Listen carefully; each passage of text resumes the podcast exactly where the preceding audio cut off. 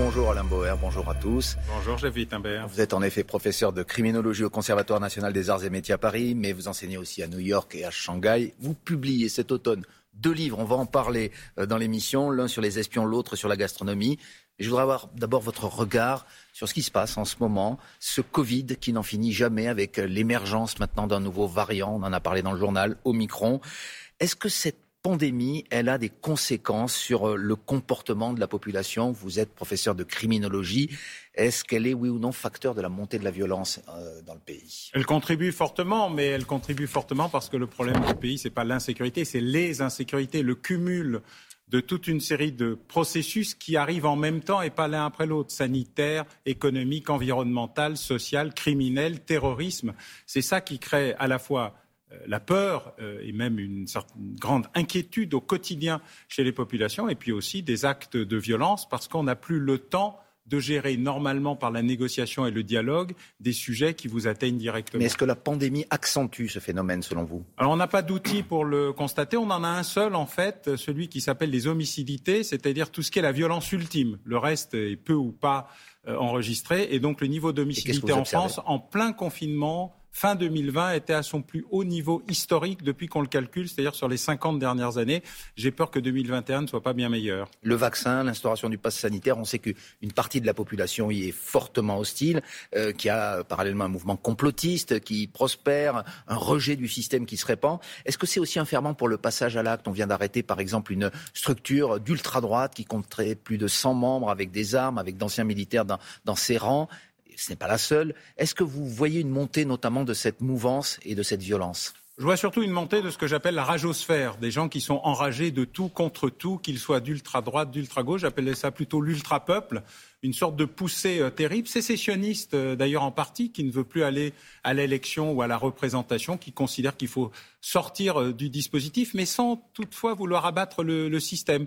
C'est une partie tout à fait nouvelle entre guillemets, ou en tout cas une évolution très importante de ce qu'ont été une sorte de survivalisme qui nécessitait d'aller se cacher dans les bois. Là, c'est un survivalisme de proximité. On veut survivre. Non Mais les mots d'ordre nationalistes, racistes, antisémites ne sont pas plus en hausse que, que le reste du mouvement, que les autres mouvements On les voit plus qu'avant, mais ils n'ont jamais disparu. L'idée que euh, la social-démocratie euh, du boulevard Saint-Germain aurait remplacé tout le reste était une fausse idée. Il y a eu un progressisme euh, très visible, mais qui n'a pas supprimé les fondamentaux. On voit les conséquences, on voit rarement les causes, et donc la, la disparition de la confiance à l'intérieur du gouvernement, des médias et désormais de la science, qui s'est suicidée euh, par euh, la, la tautologie euh, de, de, la télé-réalité en continu, qu'on appelle les chaînes d'information en continu, ont provoqué ce mouvement terrible de disparition de la vérité, même scientifique, pour des tas de vérités alternatives sur lesquelles il n'y a pas de référence.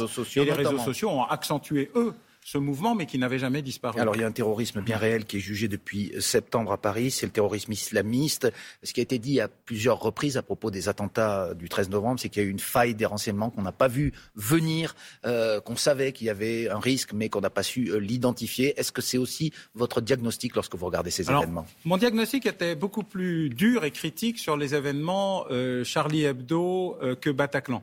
Bataclan, c'est un dispositif très organisé venu d'un pays étranger sur lequel la capacité des services de renseignement français était naturellement faible, en tout cas réduite à la coopération avec les services belges. On n'aurait pas pu faire mieux, c'est ce que vous dites? On aurait pu faire un peu mieux, mais pas énormément. On aurait pu faire beaucoup mieux euh, dans l'affaire du Bataclan et de l'hypercachère, où là, les individus étaient connus, identifiés, surveillés. Charlie Hebdo, vous voulez dire? Charlie Hebdo, pardon, où ils ont enfumé les services de renseignement et où la capacité à le fétichisme technologique qui veut que euh, l'inspecteur Google arrête l'imam YouTube ne fonctionne pas. C'est-à-dire qu'on a des tas d'informations, mais on ne sait pas quoi en faire. Le problème, c'est pas la collecte, n'est pas tellement l'action, c'est l'analyse. Et on avait très peu d'analystes. Il a fallu attendre 2015-2016 pour qu'une politique de formation d'analyse d'enseignement par l'université, justement, a permis de renouveler le dispositif. Et vous noterez qu'on est passé de moins d'une demi-douzaine d'opérations préemptives avant juillet 2016, l'attentat de Nice, à une soixantaine depuis. Donc, ça les services de renseignement ont progressé et déjouent aujourd'hui beaucoup plus d'attentats qu'ils ne le faisaient. Peut-être qu'aujourd'hui, par exemple, l'attentat de Charlie Hebdo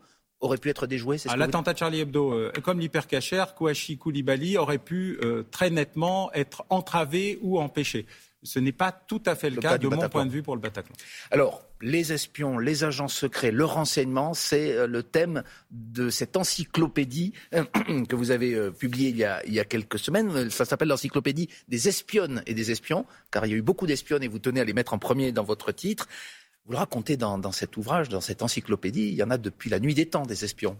Ah oui, vous les trouvez dans la Bible, on les appelait éclaireurs, euh, avant-garde, euh, voilà, vous les trouvez partout, tout le temps, euh, et ils sont à la fois des porteurs d'informations, des manipulateurs, des désinformateurs, et puis aussi des gens qui changent le cours des choses. Et ce ne sont pas toujours des professionnels.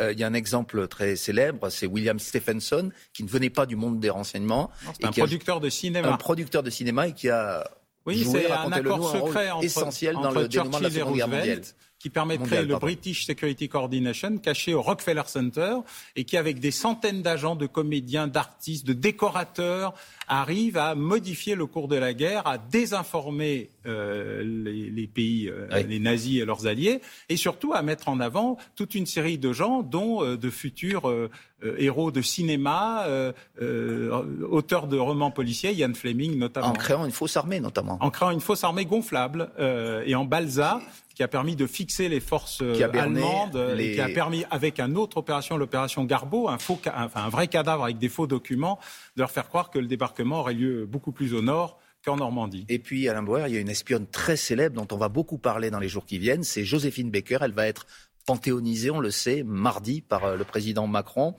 Joséphine Baker, c'était une espionne. Racontez-nous, quel a été son rôle en fait Freda Joséphine McDonald était euh, une, une, jeune femme américaine qui avait le choix, dit-elle euh, dans sa biographie, d'être prostituée, serveuse ou danseuse. Elle choisit danseuse, qui probablement la meilleure voie, mais surtout qui va se mettre à disposition des services de renseignement français euh, pour, euh, à l'occasion de nombreuses tournées, euh, servir le renseignement, diffuser des renseignements, transmettre des renseignements qu'elle cache dans ses dessous, et surtout avoir comme assistant ou, on va dire, secrétaire son recruteur, un agent des services de renseignement français. Et cette femme sera celle qui obtiendra les trois plus belles décorations par le général de Gaulle en même temps et les honneurs militaires le général de Gaulle a décoré Joséphine Baker, on ne le sait pas. De la Légion d'honneur, de la médaille militaire et euh, je ne sais plus quelle est la troisième. Mais, pour, service rendu. Pour euh, service rendu en disant nous savons tous les deux pourquoi un tout autre sujet parce que vous avez plusieurs casquettes, pardonnez-moi euh, ce mot un peu trivial, mais euh, vous vous intéressez à beaucoup de sujets et on ne le sait pas toujours. Vous êtes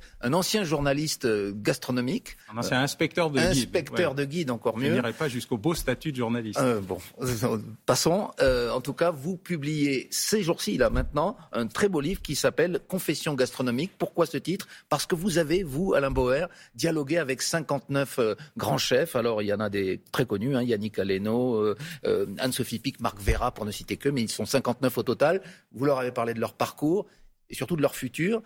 Et c'était pendant le, non pas le confinement, mais le moment où leur restaurant était fermé. Comment ils le voient leur avenir, ces, chefs? Eh bien, d'une manière très diversifiée, parce qu'il y a une ancienne génération qui préserve les acquis et qui est inquiète pour leur maison, une nouvelle génération mmh. qui veut entrer dans le paysage. Beaucoup de, de chefeuses, euh, Amandine Chéniaud, euh, euh, on dit chef-feu. Hein. Oui, moi je, je, suis pour. C'est un, néologisme. on dit chef-feu normalement. J'ai pas de problème avec la. Mais on note ce néologisme. Avec l'évolution euh, des, des, mots euh, et donc qui sont en train de, de s'implanter et qui ont chacun eu une inquiétude d'être euh, arrêtés en plein vol, de pouvoir sauver leur métier. Il y a une crise sociale considérable dans le milieu euh, hôtellerie-restauration. Entre 300 et 500 000 emplois ont disparu, non pas parce qu'ils ont été supprimés, mais parce que plus personne ne veut les réaliser. Donc ils ont tous une idée, une volonté, une envie de faire perdurer ça. Les grands restaurants, ça s'adresse quand même à une clientèle fortunée. Est-ce qu'on peut changer ça aussi? Alors tous les grands restaurants ont leur petite bistrot et leur petite brasserie, parce qu'ils ont tous compris qu'au bout d'un moment, il fallait élargir l'offre de qualité, de proximité. Et puis, ce n'est pas toujours de la haute gastronomie ou de la grande gastronomie ou de la gastronomie diplomatique à la Talleyrand. C'est aussi de la gastronomie qui doit revenir aux fondamentaux de ce qu'est euh, la culture et les traditions euh, nationales. Et de ce point de vue-là, ils sont très engagés.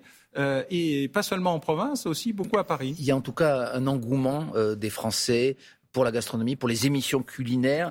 Est-ce Qu'est-ce que ça dit finalement de la, de la société? Est-ce que c'est un refuge, la cuisine, une antidote à la dureté des temps? Oui, c'est un refuge, une antidote, mais aussi une volonté, un plaisir, euh, une sociabilité. Regardez, qu'est-ce que les gens ont fait dès le retour euh, à, entre guillemets, une partie liberté? Se précipiter dans les restaurants. Ils, sont, ils débordent de monde. Ils ont fait plus qu'ils n'en ont jamais fait. Les nouveaux restaurants attirent du monde. Les jeunes chefs et les jeunes chefs sont là. Et, donc il y a aussi une, partie de la culture nationale qui s'exprime par la gastronomie et cette coproduction de A60 a permis de le faire. Eh bien on le découvrira dans, dans cet ouvrage, Confession gastronomique. Et si on veut entendre parler des espions, comprendre leur histoire et leur identité, on lira aussi cette encyclopédie des espionnes et des espions que vous publiez aux éditions Grund. Merci beaucoup, Alain Boer, pour votre présence et à bientôt. À bientôt.